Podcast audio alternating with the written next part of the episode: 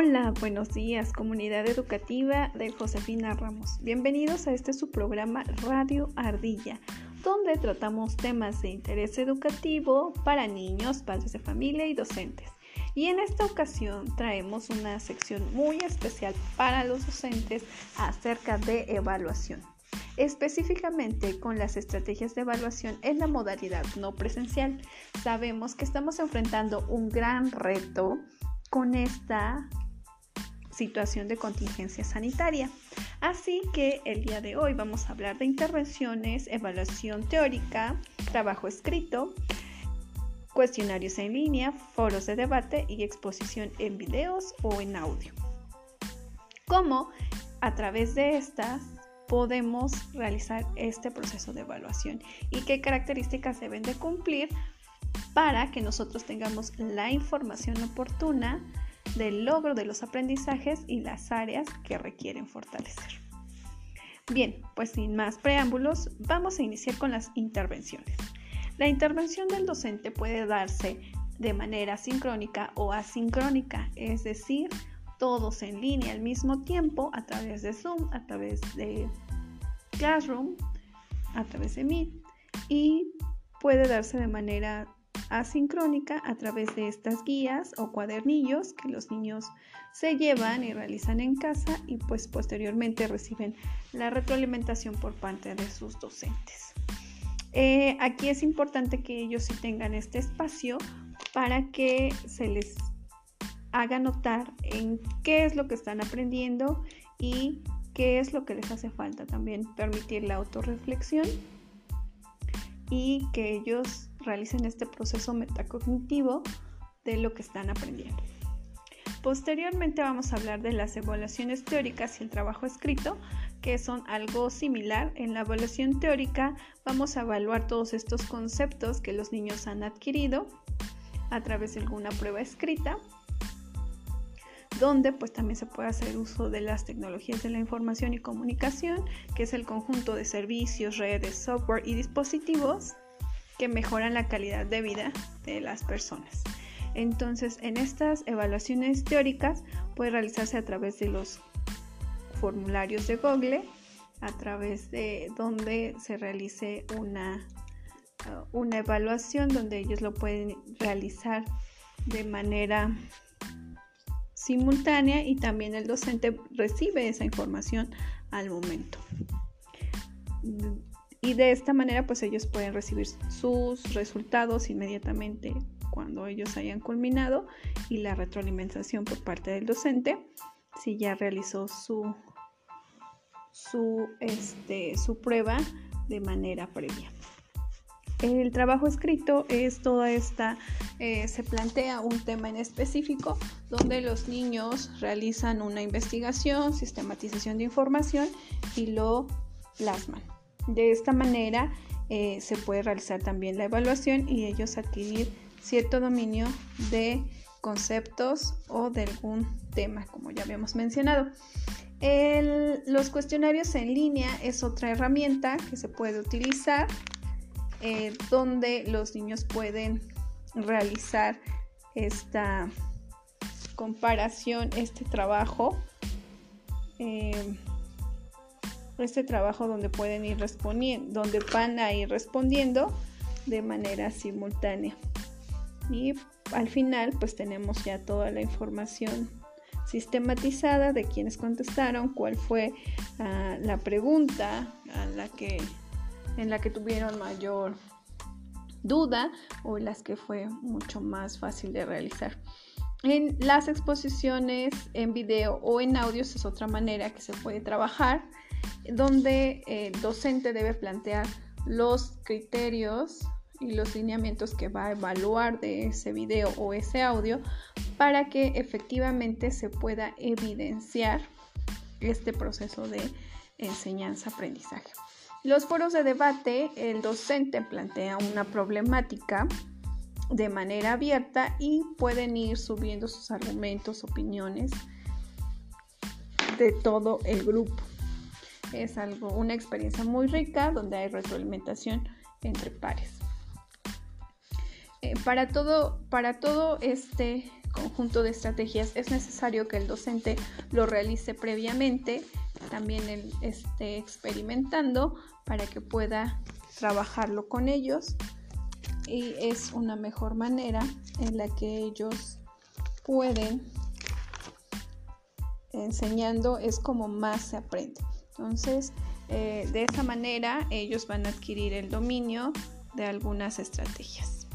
También es importante, por ejemplo, en el uso de videos o audios en los podcasts, no solo lo puede dejar el docente al alumno, que lo escuche y que regrese las veces que sea necesaria, sino también puede ser dirigido a padres de familia con temas de su interés, de cómo pueden eh, ayudar a sus hijos y sobre los deberes que deben de cumplir también como una red de apoyo entre docentes con estrategias que les han funcionado o con estrategias que requieren fortalecer.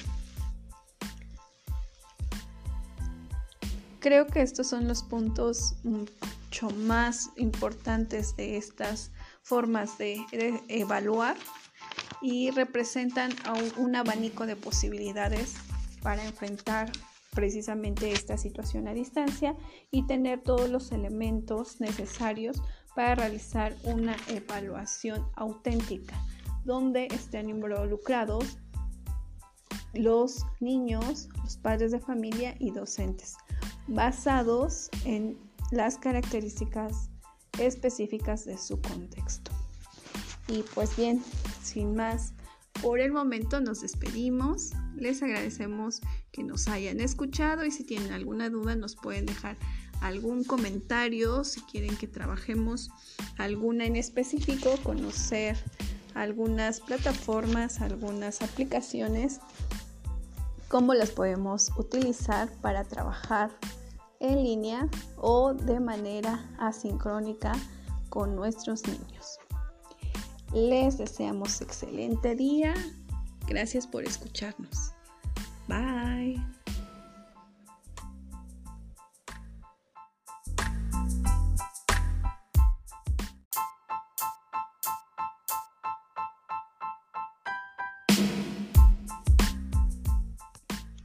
Hola, buenos días, comunidad educativa de Josefina Ramos. Bienvenidos a este su programa Radio Ardilla donde tratamos temas de interés educativo para niños, padres de familia y docentes.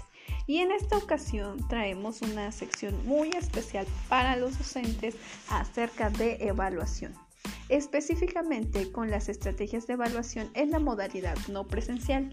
Sabemos que estamos enfrentando un gran reto con esta situación de contingencia sanitaria. Así que el día de hoy vamos a hablar de intervenciones, evaluación teórica, trabajo escrito, cuestionarios en línea, foros de debate y exposición en videos o en audio. ¿Cómo a través de estas podemos realizar este proceso de evaluación y qué características deben de cumplir para que nosotros tengamos la información oportuna del logro de los aprendizajes y las áreas que requieren fortalecer. Bien, pues sin más preámbulos, vamos a iniciar con las intervenciones. La intervención del docente puede darse de manera sincrónica o asincrónica, es decir, todos en línea al mismo tiempo a través de Zoom, a través de Classroom, a través de Meet y puede darse de manera asincrónica a través de estas guías o cuadernillos que los niños se llevan y realizan en casa y pues posteriormente reciben la retroalimentación por parte de sus docentes. Eh, aquí es importante que ellos sí tengan este espacio para que se les haga notar en qué es lo que están aprendiendo y qué es lo que les hace falta. También permitir la autorreflexión y que ellos realicen este proceso metacognitivo de lo que están aprendiendo. Posteriormente vamos a hablar de las evaluaciones teóricas y el trabajo escrito, que son algo similar. En la evaluación teórica vamos a evaluar todos estos conceptos que los niños han adquirido a través de alguna prueba escrita, donde pues también se puede hacer uso de las tecnologías de la información y comunicación, que es el conjunto de servicios, redes, software y dispositivos que mejoran la calidad de vida de las personas. Entonces, en estas evaluaciones teóricas puede realizarse a través de los formularios de Google, a través de donde se realice una, uh, una evaluación donde ellos lo pueden realizar de manera simultánea y también el docente recibe esa información al momento. Y de esta manera pues ellos pueden recibir sus resultados inmediatamente cuando ellos hayan culminado y la retroalimentación por parte del docente si ya realizó su, su, este, su prueba de manera previa. El trabajo escrito es toda esta, eh, se plantea un tema en específico donde los niños realizan una investigación, sistematización de información y lo plasman. De esta manera eh, se puede realizar también la evaluación y ellos adquirir cierto dominio de conceptos o de algún tema, como ya habíamos mencionado. los cuestionarios en línea es otra herramienta que se puede utilizar eh, donde los niños pueden realizar esta comparación, este trabajo, eh, este trabajo donde pueden ir respondiendo, donde van a ir respondiendo de manera simultánea.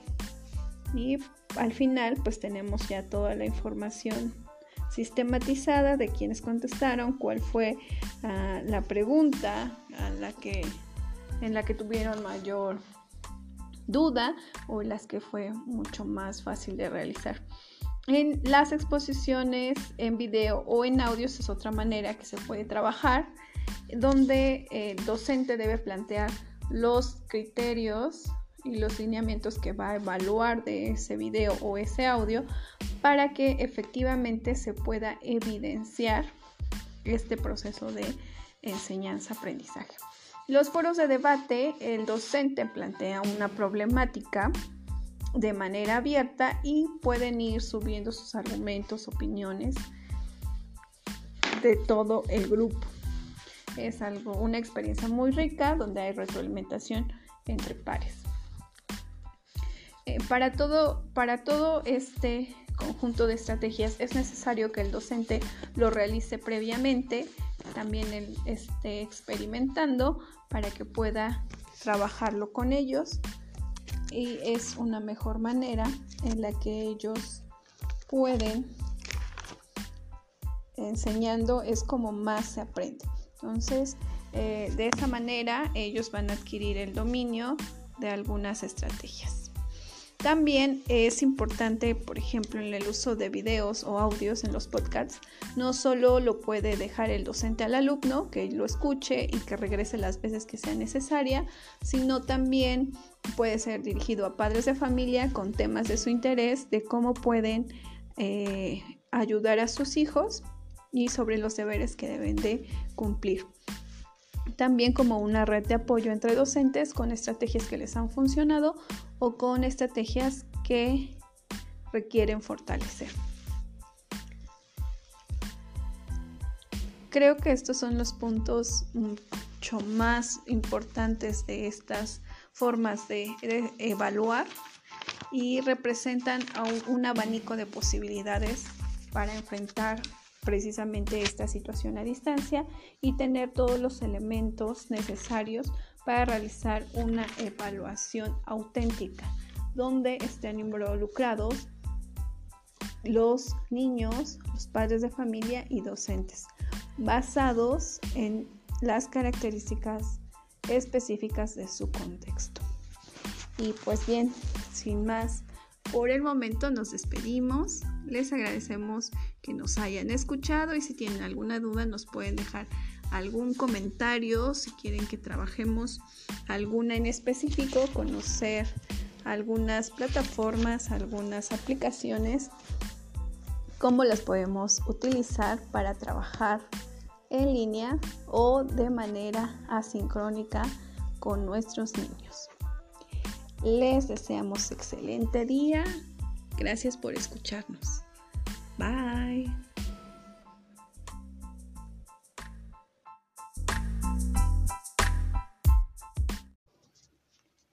¿Sabes por qué la educación preescolar es tan importante?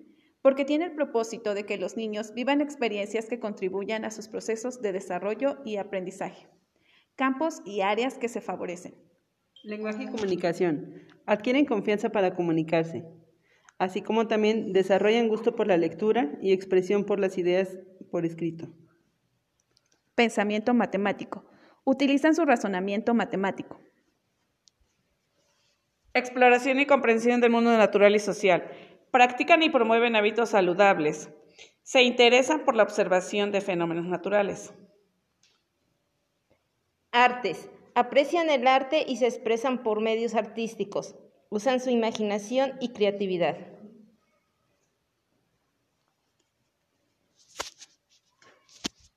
En educación física, mejoran sus habilidades de coordinación y desplazamiento. Educación socioemocional. Adquieren valores y principios indispensables para la convivencia. Conocen sus gustos y capacidades. Se me olvidó el campo. sí, vas a decir desarrollo personal.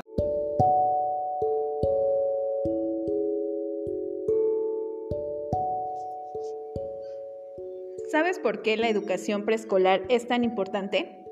Porque tiene el propósito de que los niños vivan experiencias que contribuyan a sus procesos de desarrollo y aprendizaje, campos y áreas que favorecen. Lenguaje y comunicación adquieren confianza para comunicarse, así como también desarrollan gusto por la lectura y expresión de sus ideas. Pensamiento matemático. Utilizan su razonamiento matemático. Exploración y comprensión del mundo natural y social. Practican y promueven hábitos saludables. Se interesan en la observación de fenómenos naturales. Artes. Aprecian el arte y se expresan por medios artísticos así como usan su imaginación y creatividad. Educación socioemocional. Adquieren valores y principios indispensables para la convivencia. Conocen sus gustos y capacidades. En educación física mejoran sus habilidades de coordinación y desplazamiento. Papá, no lo pienses más y inscribe a tu niño al preescolar Josefina Ramos del Río.